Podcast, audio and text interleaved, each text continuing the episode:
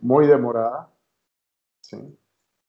del podcast eh, de TOC Thinking, eh, provisto o enfocado en discutir y conversar con personas que tienen experiencia y, y están practicando elementos y lo que han aprendido de teoría de restricciones y la enseñanza del doctor Goldberg. El día de hoy tengo el gusto de encontrarme con Francisco. La X es de Javier, ¿no? De Xavier. Es de Javier, sí. Ok, entonces con mi Francisco Cuasitocayo Javier eh, Zurita de Quito, Ecuador. Te doy la bienvenida, Francisco. Pues siempre te digo Pancho, no sé si está bien o no, si, está, si ese es como te dicen los amigos, que espero estar ahí en esa lista. Así es como me dicen los amigos, Javi, con todo gusto. Bienvenido, bienvenido y muchísimas gracias por dedicarme este espacio de un día domingo para que podamos conversar un rato y dejar documentado otra experiencia más de una persona, un profesional adentrándose en, el mundo de teoría de restricciones. Entonces, primero que nada, pues Francisco, eh, permíteme pedirte que nos dediques unos pocos minutos a contarnos un poco tu historia profesional, background, que eres de Quito, Ecuador, etcétera, y pues como, como profesional, a qué te dedicabas o a qué te dedicas, y a partir de ahí en algún momento dónde fue que te equivocaste o, tomaste la vereda menos transitada y te tropezaste con teoría de restricción y por ahí empezamos a conversar. Entonces, bienvenido, Francisco. Gracias, Javi. Un placer poder conversar contigo. Siempre es para mí una oportunidad de, de aprendizaje, de una buena charla amena con, contigo. voy a hablar un poco de mi experiencia profesional. En, en los últimos años, yo estuve trabajando hace más de 10 años aproximadamente o 11 años y por un periodo de 10 años de una firma de consultoría acá en Quito, enfocada mucho en el tema tributario y yo fui caminando, eh, explorando temas del área financiera. Desde el desarrollo de outsourcing financiero para la firma, estuve también, eh, desarrollé la metodología de precios de transferencia para este equipo y estuve en Colombia, Ecuador, Perú, caminando de muy joven, viajando por ahí e implementando eh, la práctica de precios de transferencia en la, en la firma. Por, temas de, de, destino de la vida, eh, salté al, al, sector petrolero, ya como gerente financiero para Ecuador y Colombia de una empresa petrolera que nació en el Ecuador y que ahora, eh, bueno, ahora están con algo de problemas de efecto pandemia pero el, hasta el 2015 que estuve yo tenía un crecimiento muy interesante en la venta de equipos, abriendo operaciones en España y tenían proyectos para abrir operaciones en Argentina. Después veamos esa Argentina, creo que quedó en, stand-by por toda la crisis de Argentina, pero, pero fue así. Tuve la oportunidad de pasar a un corporativo en el, en el cual eh, estuve dos años aproximadamente del sector vehículos, un grupo económico importante en el país. Y el aprendizaje ahí fue pues otro sector y este corporativo se encargaba de curar las, las operaciones de enfermas. Mm. Es decir, compraban compañías que estaban con, con, bastantes dolores o en periodo de quiebra, inyectaban capital e inyectaban intelecto con, con la contratación de, de profesionales, más todas las direcciones directrices del corporativo. Eh, logramos salvar algunas compañías, otras no fue posible, porque no todas eran salvables, pero, pues, tuvimos dos años de aprendizaje interesante en el sector de, de vehículos.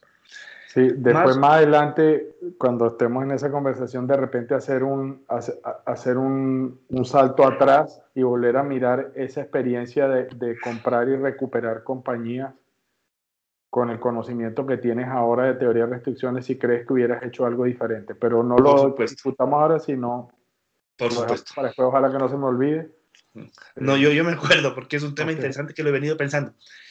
El, más o menos cuando estaba yo en los últimos años del sector de consultoría, tuve la oportunidad de que un muy buen amigo mío me hable sobre teoría de las restricciones.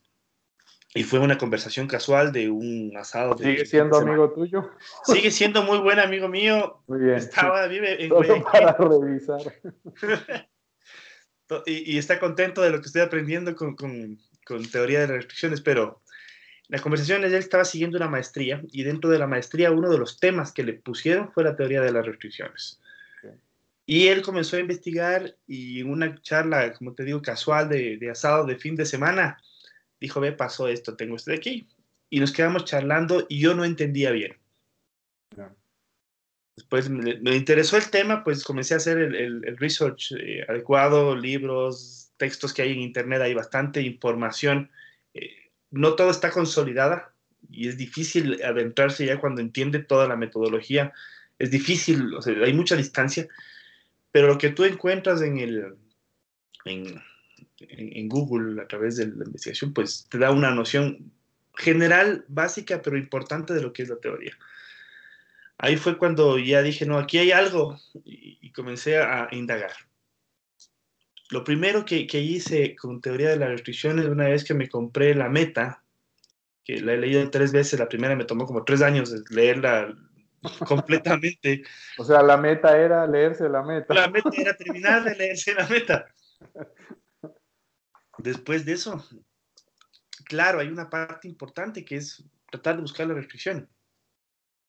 Y eso fue el, el, lo que me enfoqué cuando estaba trabajando en consultoría. Lo primero que hice fue enfocarme a buscar la restricción. Eso me tomó mucho tiempo. Y resultaba que la restricción era, estaba en, en, el, en el equipo de socios de la firma. Esa es la que no permitía que crezca la velocidad. Pero en eso quedó. Hasta ahí quedó. Terminé de leer la meta. Comencé y tuve la oportunidad de comprar eh, tres libros más, cuatro libros más de, de la misma colección, adentrarnos. Y y hasta ahí llegó. Hasta ahí llegó la experiencia en el tema de la meta, siempre con eso de que algo más tiene que haber aquí. Ya. En el 2016, que fue eh, cuando yo decidí salir de, del grupo corporativo para iniciar ya proyectos propios, siempre me quedó el tema de consultoría. Siempre me quedó rondando el tema de consultoría, pero el, la visión es hay algo distinto, tiene que haber algo distinto que, que, las empresas les permita encontrar o dar esos saltos de calidad que requieren. Porque se, quedan mucho en, temas administrativos o en temas de procesos y eso hay muchas herramientas de, de, consultoría, pero algo que les permita dar un salto de calidad no lo había encontrado. En el 2016 incursioné ya en el emprendimiento. Tengo eh, dos negocios que están caminando. El uno creciendo a pesar de la pandemia y el otro sobreviviendo en pandemia. Uh -huh. El primero está eh, relacionado al sector agrícola. Es una empresa de producción y comercialización de bioinsumos, que obviamente okay. el sector agrícola y el sector agrícola orgánico, que es de la línea donde más nos hemos enfocado, pues no ha parado, ha tenido un crecimiento eh, sostenido y sigue creciendo. Entonces eso ha permitido que el negocio no tenga una, una caída, sino al contrario, un incremento en ventas, a pesar de que claro. el sector bananero en el Ecuador ha tenido problemas por precios, problemas por, por situaciones de pandemia y propias del mercado. El sector de, de cacao también se ha visto afectado por la exportación, pero hay otros sectores industriales o agroindustriales que sí han podido tener un crecimiento y hemos encontrado con ellos una una vinculación que nos ha permitido crecer. Entonces, el negocio de bioinsumos está creciendo. Y esos bioinsumos lo que es proveer, eh, digamos así, elementos que permiten controlar pestes, plagas o inclusive que son estimuladores del crecimiento Correcto. de, asumo que son vegetales, legumbres, etcétera, o frutas como el banano en este caso, eh, y, y, que son de, de origen, por eso se llaman bioinsumos, de origen biológico. Correcto. Son hongos, bacterias, hongos, bacterias, funcionado en algas y ahora estamos desarrollando un producto a base de extractos botánicos que Eso. sirve como, como, como repelente y como insecticida. Claro. Y, y, como no está de más y a mí nadie me lo prohíbe, ¿cómo se llama la empresa para que le hagamos propaganda si hay personas que vean esto y quieren eh, investigar o evaluar el beneficio de usar este tipo de, de suplementos, voy a llamarlo así, entre nutricionales y de control de plagas de salud para el, los cultivos, pues ¿cómo se llama la empresa? La empresa se llama EcoCycle Biotech, la pueden encontrar como SB. Eso. Es, es tiene en cuenta en la red SB, que es lo que decidimos eh, reducir el nombre para facilitar. o sea, EcoCycle Biotech. Biotech. O sea, E, C, B, de Bolívar. B de Bolívar. Listo. Así encuentran en las redes y, y esta, esta incursionar en los, en los proyectos y ya los llamo proyectos, pues ya me permitió hacer otras cosas. Es decir, logré equilibrar un poco más el tiempo y continuar leyendo la meta. Volví a leer la meta para ver qué parte no había entendido y en ese proceso, pues ya comencé con, con una experiencia mayor a lo que había revisado 8 o 10 años atrás. Ya revisé otros tipos de cosas. Ya me parece que la meta es un libro tan generoso que cada vez que uno lee, aprende cosas nuevas. Encuentra, encuentra por ahí una, una, no sé, una, un hilito donde hay una madeja que hay que desenredar y eso me, me pasó con la meta. Entonces dije, por aquí hay algo más que no lo vi antes, que lo, creo que hay cómo aplicarlo ahora. Y como es una empresa de producción pequeña, obviamente había nacido en el 2015 y yo empecé a operar en el 2017, dije, voy a ver qué se puede hacer aquí. Paralelamente, en el 2017 eh, tuve la oportunidad de hacer una inversión en un sector de restaurantes. Ahí sí caí por error. Es un error de, buena fe y, que resultó bien, pero eh, ayudé a una, buena amiga, ahora mi socia, en comprar una, empresa de, una marca, una marca de comida mexicana. Y eh, le ayudé a comprar, es decir, yo le ayudé con, mi, mi, formación ha sido financiera, soy contador, ingeniero comercial, con especialidad en finanzas, le ayudé a hacer la, compra. Y les faltó un poco de capital como para pagarme los honorarios y al final me vendieron acciones. Y la conclusión es que ahora somos solo los dos socios cuando ella tenía un grupo de socios. Ya. Con ellos, con ellos, pues hubo un 2017 de, análisis, de entendimiento, pues fue al final 2017. El 2018 fue eh, pensar la estrategia para poder eh, crecer sin que eso signifique un dolor y en el 2019 estábamos ya con un franco crecimiento, renovación de marca, estructuración de platos, etcétera, etcétera. Siempre teniendo eh, el tema de, de, TOC por atrás sonando, es decir, por aquí es, por acá, busca tu restricción, sin conocerlo, es decir, aplicando exclusivamente lo que la meta te va entregando en el, en el proceso. Ok. Entonces, eso generó que hasta el febrero 2020 nosotros tengamos un crecimiento sostenido, sin considerar diciembre, que es un mes particular. Diciembre de 2019 fue un mes eh, excelente. Pero todos los meses fueron buenos hasta, enero, hasta febrero de este año. Después ya vino pandemia y ya... Sí, ya, sabemos, e, es historia reciente y, sabemos que a pesar de que la mayoría de las empresas que están en, en rubros o en, o en áreas que, que no pararon, ¿sí? Claro. Eh, eh, relacionado de alguna forma a la cadena alimenticia, lo voy a llamar así, pues les ha ido bien. Y todo lo que tiene que ver con servicio de, de, del tipo restaurante, donde, donde normalmente la, la, forma de operar requiere aglomeración de gente, eso es lo que ha estado más complicado. ¿no? Correcto, tal cual.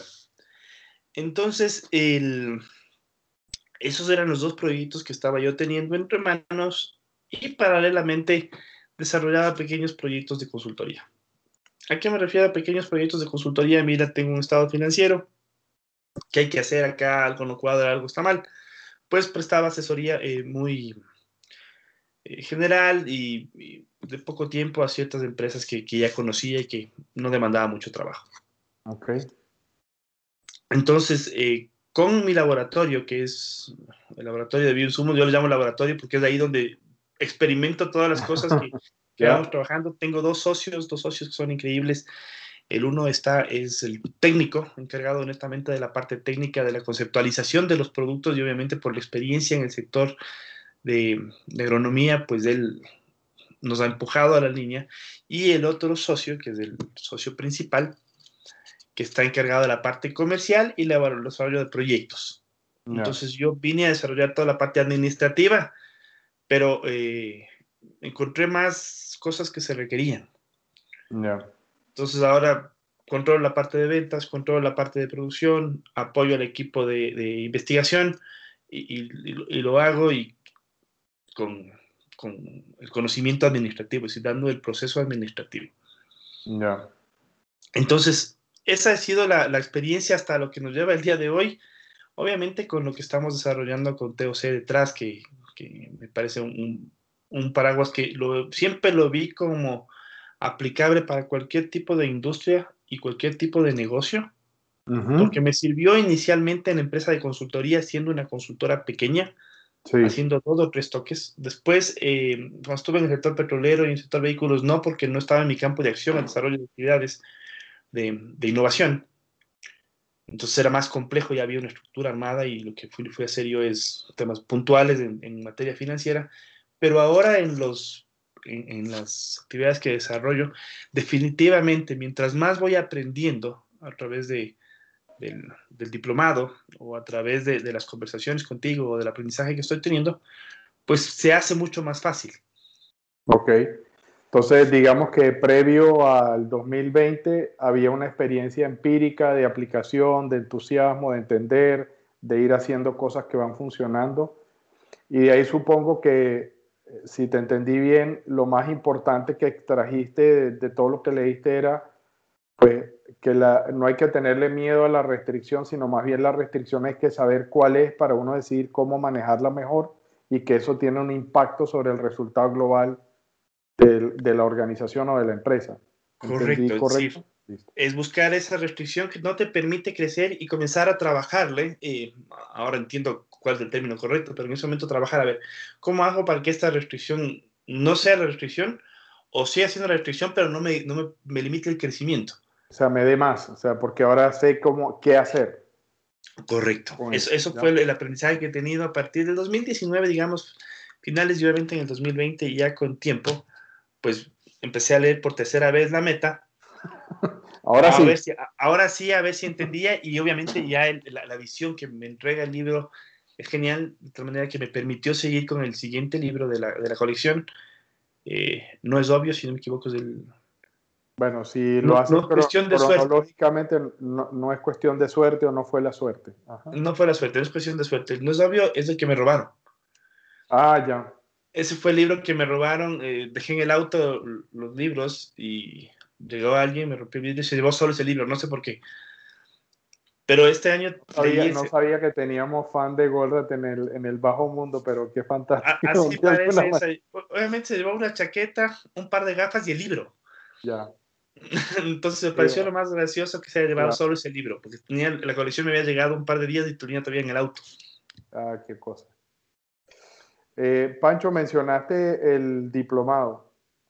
Cuéntanos un poco más de tu experiencia sobre el diplomado. O sea, el diplomado, lo voy a decir, es el Diplomado Internacional de Gerencia de Empresas en Teoría de Restricciones, que en corto, lo, con, por cariño, lo llamamos el DIGE, ¿no? Por la sigla.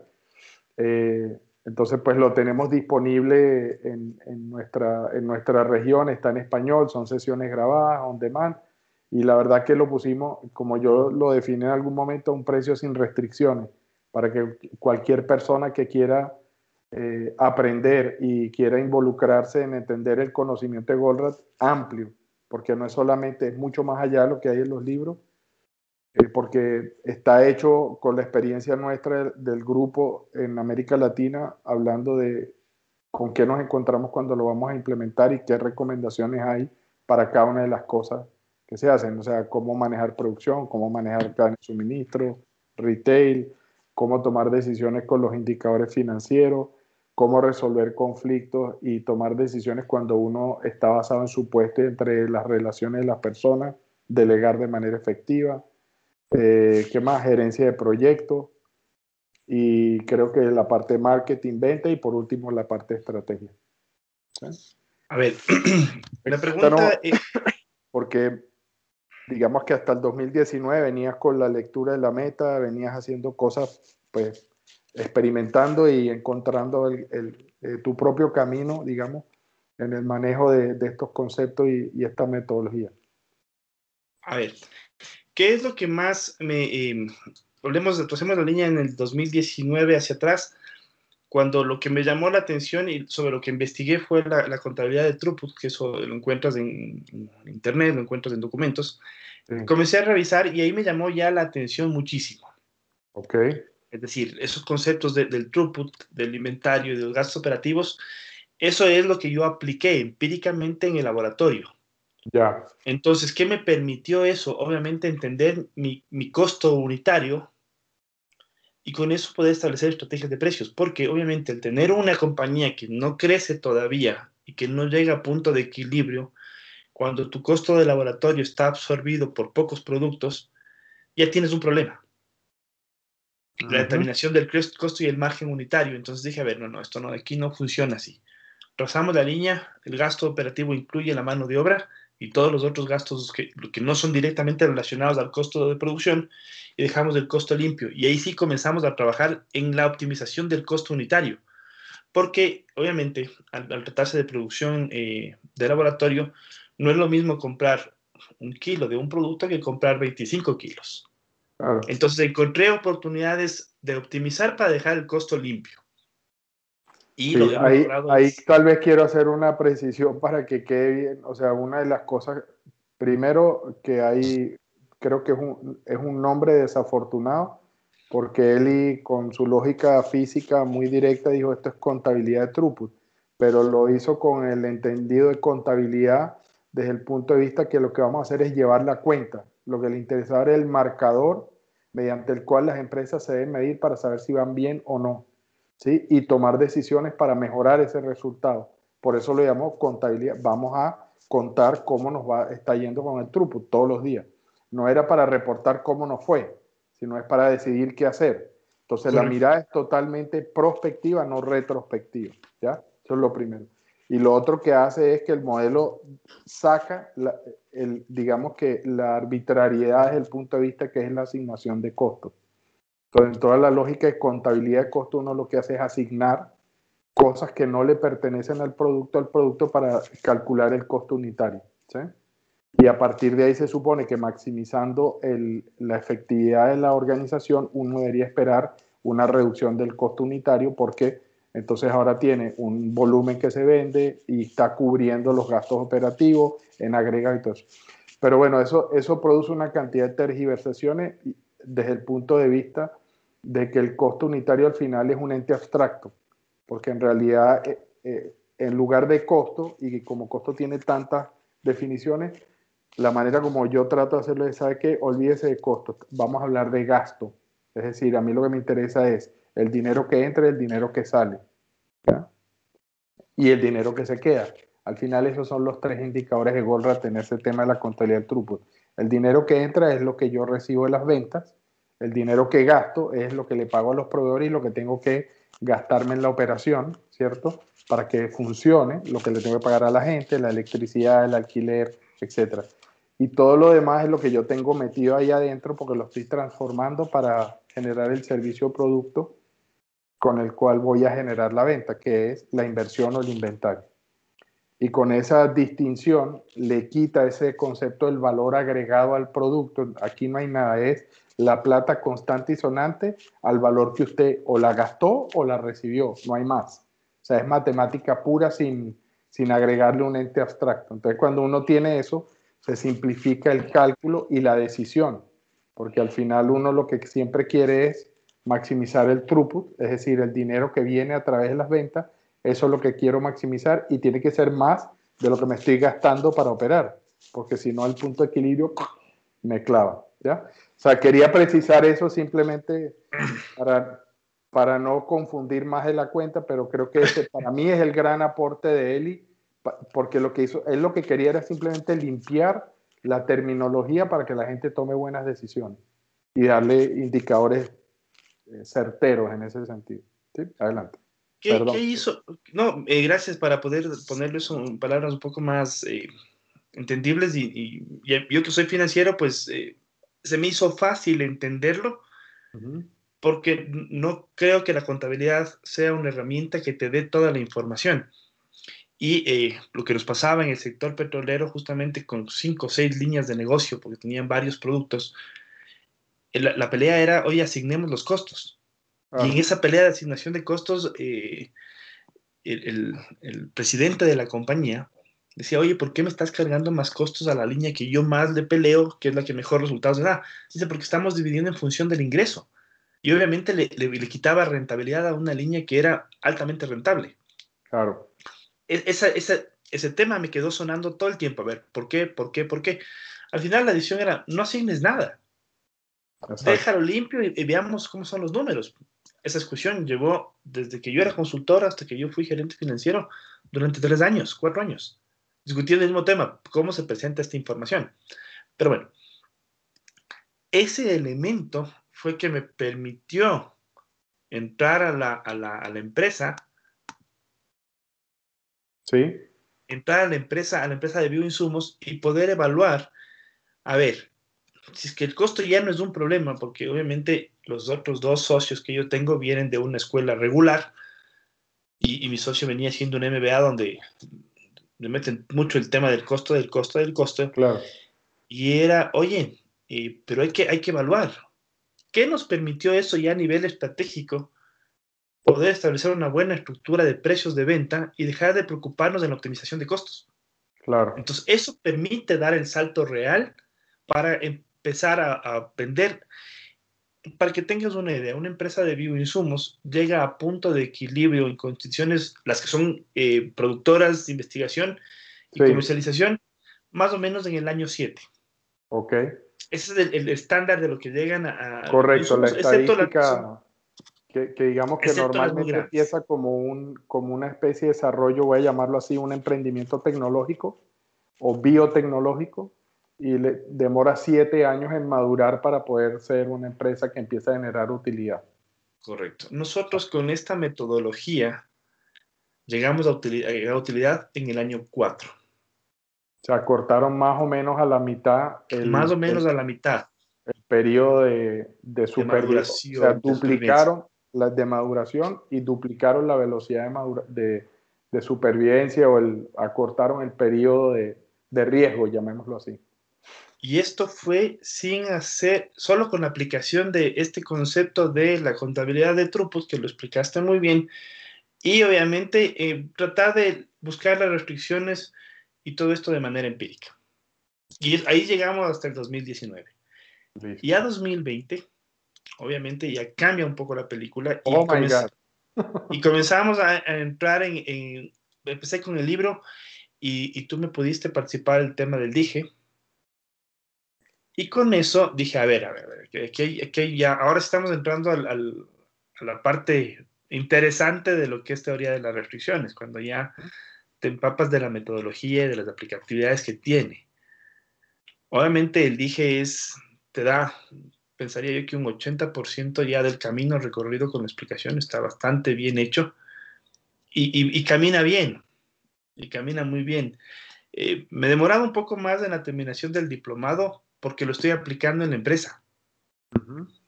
Es decir, tengo como diciendo, bueno, a ver si esto que dicen es verdad. A ver si esto que dicen. Exactamente. Y nos me llegó tan bien, y esto fue sin querer, queriendo, que en diciembre, cuando eh, mi socio contrató un, un, consultor en materia de ventas, porque habíamos llegado ya a nuestra capacidad de ventas generales, es decir, la, la firma, nuestro negocio ya llegó a su capacidad de ventas, a lo que damos, hay que hacer una reestructuración a la organización y empecé en diciembre el tema de marketing y ventas en, TOC.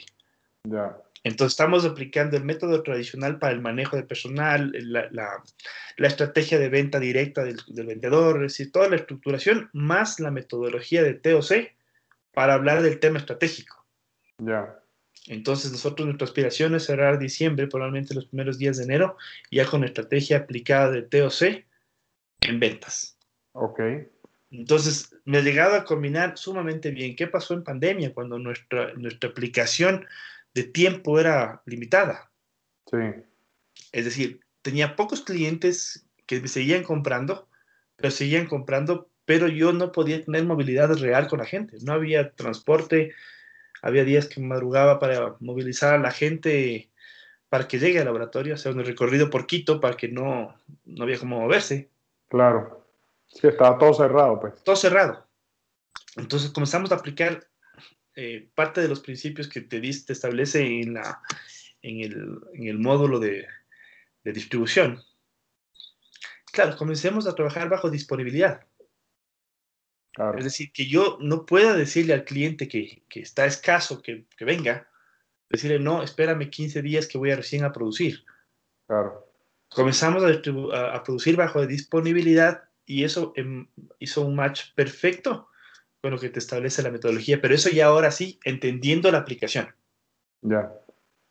O sea, que pasaron de un modelo de, exacto, de ir produciendo cuando podamos a un modelo de tenemos que tener inventario para poder surtir con disponibilidad inmediata porque cuando esto se necesita no puede esperar. Tal cual. Porque las ventanas agrícolas son muy estrechas y el tiempo de espera es muy largo. O sea, o, vendes cuando se necesita o perdiste esta, temporada, ¿no? Y se te fue el ciclo. Se, te, fue el ciclo. y estamos hablando hasta el año que viene. Paralelamente, obviamente ya te hablo de este último semestre, mientras, o último trimestre incluso, cuando eh, ya el tema de restaurantes se comienza a reactivar, que es desde septiembre, octubre, noviembre, diciembre, la misma metodología aplicada para el restaurante. ¿Para qué? Para que el flujo de caja de las franquicias que pertenecen a la marca que yo tengo, porque fue, la estrategia fue crear franquicias, ya no más restaurantes, sino que otros eh, sufran. A, inversión, claro. ¿Por qué voy a sufrir solo si puedo ayudar que alguien más sufra? Entonces hagan ustedes la inversión, nosotros entregamos una metodología y estamos aplicando justamente, a ver, muéstrame tu inventario para ver cómo rotó tu inventario y qué es lo que tengo que proveerte.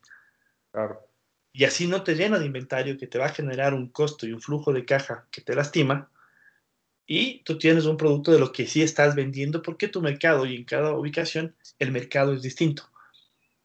Es decir, hay, en un restaurante que se encuentra en uno de los valles de, cercanos a Quito, lo que comen es más familiar, entonces se venden bien las sopas, se venden bien los platos fuertes, pero el otro local, que está ubicado en una zona un poco más chévere de, de Quito, es bueno para las margaritas y las picadas. Claro. Entonces, en función de eso, nosotros estamos estableciendo la disponibilidad y el tiempo de entrega. Entonces, eso nos ha ayudado a, que, a optimizar nuestro flujo de caja porque tampoco producimos todo para los locales.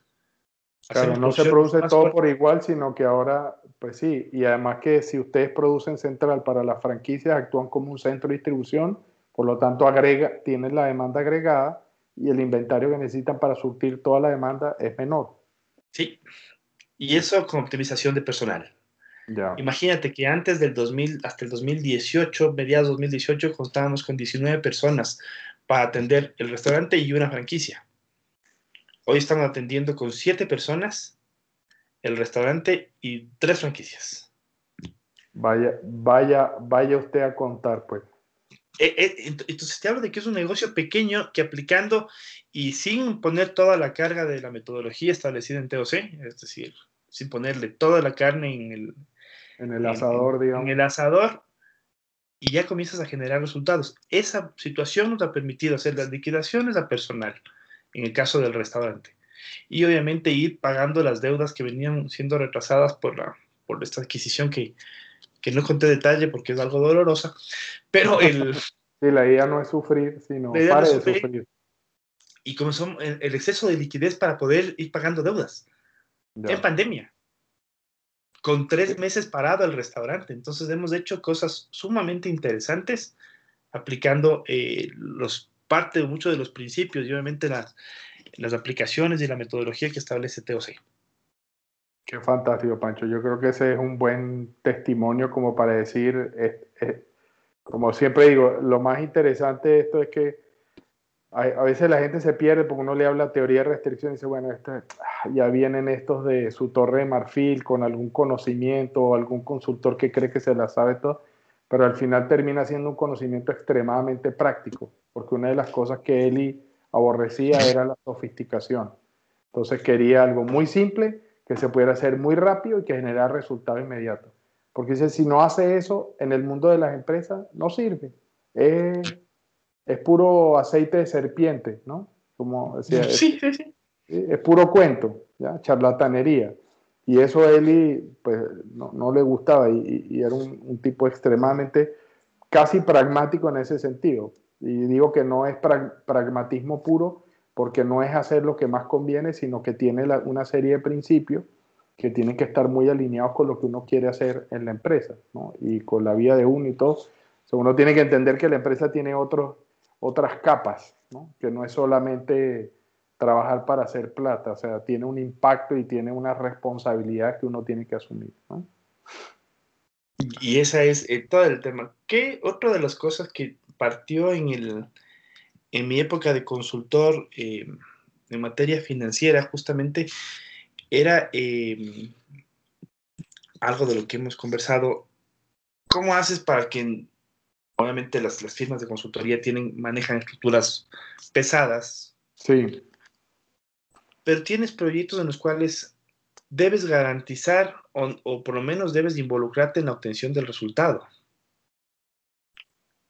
Entonces, uno de los retos que me quedó pendiente en la materia de consultoría justamente es cómo le puedes llevar a la compañía o a una empresa que es tu cliente a que entregue un resultado y que ganes respecto a eso.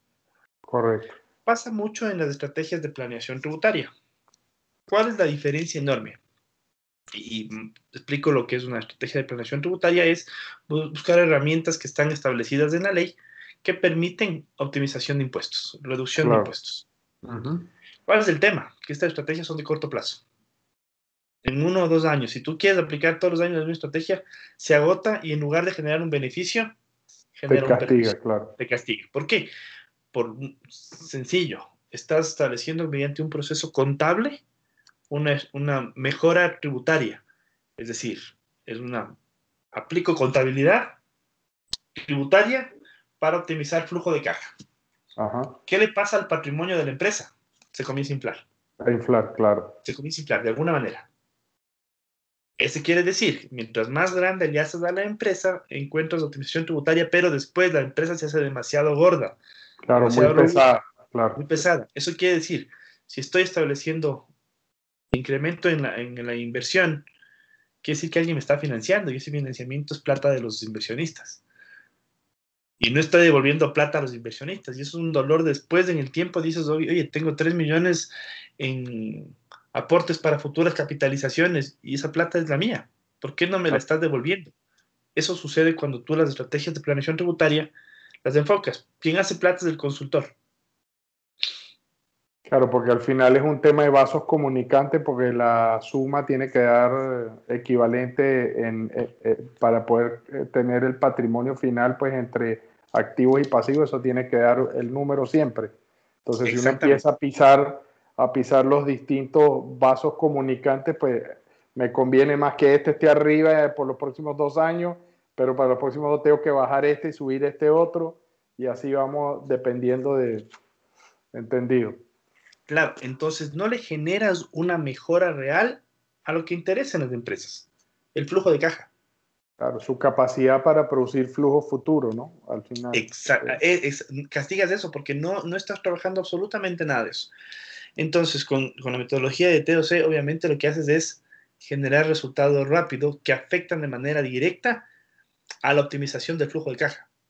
Ya sea porque o el inventario lo tienes, eh, no castigas a tu inventario de materia prima y tu inventario de producto en proceso o tu inventario de producto terminado queda en una expresión controlable, fácil de manejar. Con una siempre cuando uno hace esos ajustes, por ejemplo en cadena de suministro, siempre decimos cuando, cuando uno implementa la lógica de producir para disponibilidad inmediatamente quiere decir que uno deja de empujar, ¿no? De, de, de entucar a, los a los, clientes, sí, a los distribuidores y en la cadena de suministro tratar de empujar más inventario de lo que realmente se está vendiendo al final de la cadena.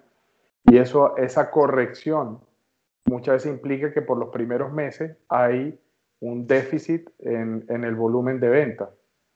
Y, y lo, lo, hemos vivido en, en, varias implementaciones. Sin embargo, la contraparte es que como está mal administrada la cadena, a veces esa caída de, ventas porque no estamos empujando productos que nadie necesita, como la, mejora la disponibilidad, aumentan las ventas de cosas que dejábamos de tener. Entonces se compensa ni más o menos el inventario a nivel contable, digamos, valor libros queda más o menos igual y la compañía no sufre una pérdida, pérdida de patrimonio por, por no tener ese inventario ahora disponible, ¿no? Correcto. que más o menos se normaliza, pero el golpe a veces es mucho menor de lo que uno, de lo que uno espera.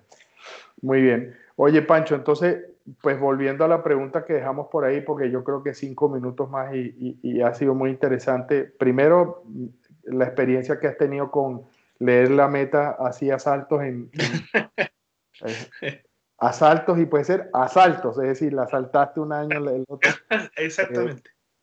Y, pero sobre todo me interesaba pues la experiencia que has tenido con el diplomado, que pues, pues no es de última generación ni nada, fue un curso que empezamos a dar en el 2014 o 16 eh, con el equipo en América Latina y pues decidimos grabarlo y ponerlo a la disposición. Y claramente eso en algún momento lo vamos a tener que actualizar eh, porque han pasado muchas cosas, eh, pero el conocimiento sigue siendo absolutamente relevante y pues me interesaba poderlo documentar. Pero la pregunta que, dejamos por ahí suelta, ahora con la experiencia que tiene y con lo que has podido hacer en SB, y en la cadena de restaurante y en tu experiencia profesional, mirando hacia atrás con la, en el corporativo de vehículos cuando compraban y le daban vuelta a las compañías, ¿qué piensas que, hubiera sido diferente o en qué les hubiera podido ayudar el conocimiento que tienes ahora en aquel momento? ¿Qué, qué, crees que hubiera pasado aplicando la misma lógica de throughput y, Probablemente, probablemente la, la, visión que hubiéramos pensaría que son tres elementos eh, claros, Javier. Sí. El primero es el tiempo de recuperación de la, inversión hubiera sido más corto. En, el sector vehículos tienes dos líneas grandes. Los vehículos, obviamente, y la línea de eh, postventa que incorpora inventario pequeño, que llega a ser 20, 25 repuestos y para mantenimientos y lo que son venta de accesorios. Correcto. Cuando tú, eh, obviamente, en una estadística de corto plazo no puedes establecer la disponibilidad, recuerda que cuando tú compras vehículos, tú compras a la adivinanza. Y es un, es un negocio súper curioso, porque tú le dices, el concesionario, que fue el, que más eh, cercano estuve, el concesionario le pide a la marca, mira, dame tres de este modelo, cuatro de este otro modelo, seis de otro modelo, pensando en que eso es lo mejor.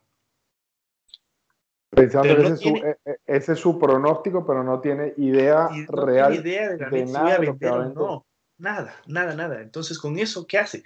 Y obviamente, yo tengo una línea de crédito creada con, el, con la marca. Y voy llenando esa línea de crédito y voy limpiando mientras saco vehículos y voy vendiendo. Es decir, la presión está netamente en el piso de ventas. Claro.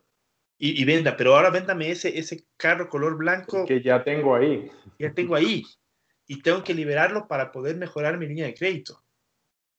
Entonces, si se podría aplicar en ese segmento de concesionarios, no en el segmento de marca, porque eso es más difícil, en el segmento de concesionarios, pensando en los pedidos que se hace a fábrica, se podrían generar mejoras y eso optimizaría el uso de línea de crédito, tener los vehículos que sí rotan y mayor rotación y obviamente optimizar la rentabilidad de la empresa y llegar a punto de equilibrio más rápido. Y acompañar el tema que sí duele, que son los repuestos que te van cargando, tener una línea de repuestos que son muchos ítems pequeños que, al final suman plata. Ese sería un elemento. El otro, y es de lo que más me gusta de, de TOC, la sincronización y el enfoque. Es decir, poder encontrar todo el enfoque que se requiere para dedicarse y concentrarse directamente en lo que hay que hacer y dejar de hacer lo otro. Y obviamente poder establecer los, amortiguadores o los buffers en la línea para esa sincronización sea lo óptima. Ya. Esos serían los tres elementos que yo diría que, aplicaría con, obviamente, con una inyección de capital que te diga, a ver, equipo, enfoques en la, en la aplicación metodológica y ponemos la plata para que eso funcione, sería genial. Las empresas generarían liquidez más rápido y el retorno de la inversión se cortaría enormemente. Estuvimos cuatro años en, en Chile en el sector concesionarios y se perdió plata. Esa empresa se, perdió. Que, yo pienso que hubiéramos podido hacer más cosas si tendríamos un enfoque de direccionamiento aplicado TOC. Ya. Muy bien. Pues yo creo que con eso, Pancho, hemos hecho un paseo relativamente rápido por, por tu corta vida, larga vida al emperador, al que viene el reinado. Eh, te agradezco mucho que hayas querido compartir pues, tu experiencia partiendo de, de esos encuentros desde el principio, muy casual, en un, en un asado, en una parrilla y de, de, fin de semana y pues mirar hasta dónde ha llegado ese interés con, con la metodología y los principios y las herramientas de teoría de restricción. Y pues creo que lo dejamos hasta acá. No sé si tienes algún pensamiento, alguna cosa, lo que te decía, cómo, cómo ves eh, lo que nos depara el futuro visto desde Ecuador, de Quito. Eh, ¿Qué pretendes hacer? ¿Qué crees que, que podemos?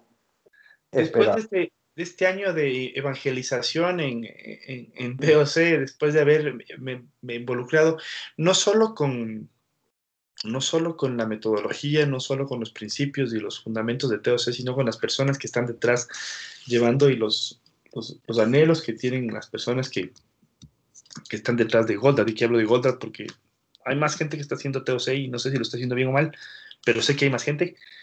Los, los principios y los anhelos que, que, el, equipo de Goldad está teniendo de ayudar a las empresas, de ayudarles de manera real, es decir, involucrarnos en este proceso de mejora y, y, generar resultados en el corto plazo, porque viene un 2021 que es extremadamente retador, extremadamente retador. Yo lo veo con, con una esperanza increíble en todo lo que va a pasar, porque obviamente va a haber empresas que no salgan de la crisis y no vean el cómo, y otras empresas que encuentren oportunidades, pero esas oportunidades hay que aprovecharlas y aprovecharlas bien y rápido. Claro. Y eso eh, TOC sí permite, es decir, tomando los, los, los conceptos de TOC previstos, pues se puede mejorar rápidamente para darle un 20, 2021 que ayude a paliar de alguna y ojalá, y ojalá casi a olvidar el 2020. Y ojalá olvidar el 2020, porque ha, ha habido gente despedida, gente que ha fallecido, todas las, todas las cosas negativas que sí. hemos tenido en el 2020. Fíjate que eh, estaba escuchando a alguien que decía que la, la, gran mayoría de las empresas, la gran mayoría fuera del sector turístico, viajes, todas estas cosas, pero en general la gran mayoría de las empresas no les ha ido mal. Eh, o sea, y entonces la gran conclusión es que sí, tal vez no han vendido más, han vendido un poco menos, pero el nivel de gasto que se ha eliminado porque la gente está trabajando en la casa, no, no han viajado, han dejado de hacer una cantidad de cosas, dichoso teletrabajo. Pero todo el mundo dice, bueno, financieramente la gran mayoría de las empresas están muy bien, porque el gasto se cortó prácticamente a, a, un, a lo mínimo necesario. Pero lo que yo creo que si no se atiende y no se entiende en el 2021, les va a pasar factura a todas estas empresas que les fue muy bien financieramente, es con las personas y con la sanidad mental de la gente. Por supuesto. Porque el, el modelo operativo y el resultado financiero excelente que puedan tener muchas compañías se va a devolver como un boomerang si las empresas no toman cuenta de que hay que invertir más en las personas y que tienen que entender cómo van a manejar esta nueva dinámica, porque no todo el mundo va a querer estar metido los cinco días de la semana o los seis días de la semana metido en la empresa. La, gente, la gente va a añorar poder recuperar algo del tiempo personal que esto ha hecho que uno tenga o no tenga, dependiendo cómo... Creo que el balance entre el trabajo y la vida se vuelve a ser otra vez una, uno de esos cuestionamientos filosóficos que va, que va a aparecer ahí. Entonces es como tal vez mi, el, el, tema que creo que con lo que dices tú, las empresas van a tener una muy buena oportunidad para financieramente apalancarse sobre los buenos resultados o inclusive mejorar lo que ya hicieron, pero, pero creo que le tenemos que aprender al mundo oriental del cuidado por las personas. Totalmente de acuerdo. No, no es lo mismo. Y pensar que, que la persona es un recurso más, no, es el recurso. O sea, demostrarlo con acciones y no de pura palabrería. ¿no? Es el recurso que hace la diferencia y que ejecuta las, las, las propuestas. Uh -huh. Pues si las compañías son personas, no son otra cosa. Pues bueno, Pancho, yo creo que con eso eh, te, te, agradezco nuevamente eh, todo el entusiasmo, el apoyo y el tiempo que me estás dedicando un fin de semana para que documentemos tu experiencia con teoría de restricciones, por eso llamamos TOC, por el, las siglas en inglés eh, de los libros, del de diplomado y obviamente la aplicación de esos principios con la lógica del throughput, la restricción a, a, tus empresas. Muchísimas gracias y te mando un abrazo. Gracias, Javier, un abrazo y buen resto de fin de semana. Igualmente. Que disfrute chao. la pedaleada. Chao. Gracias, chao.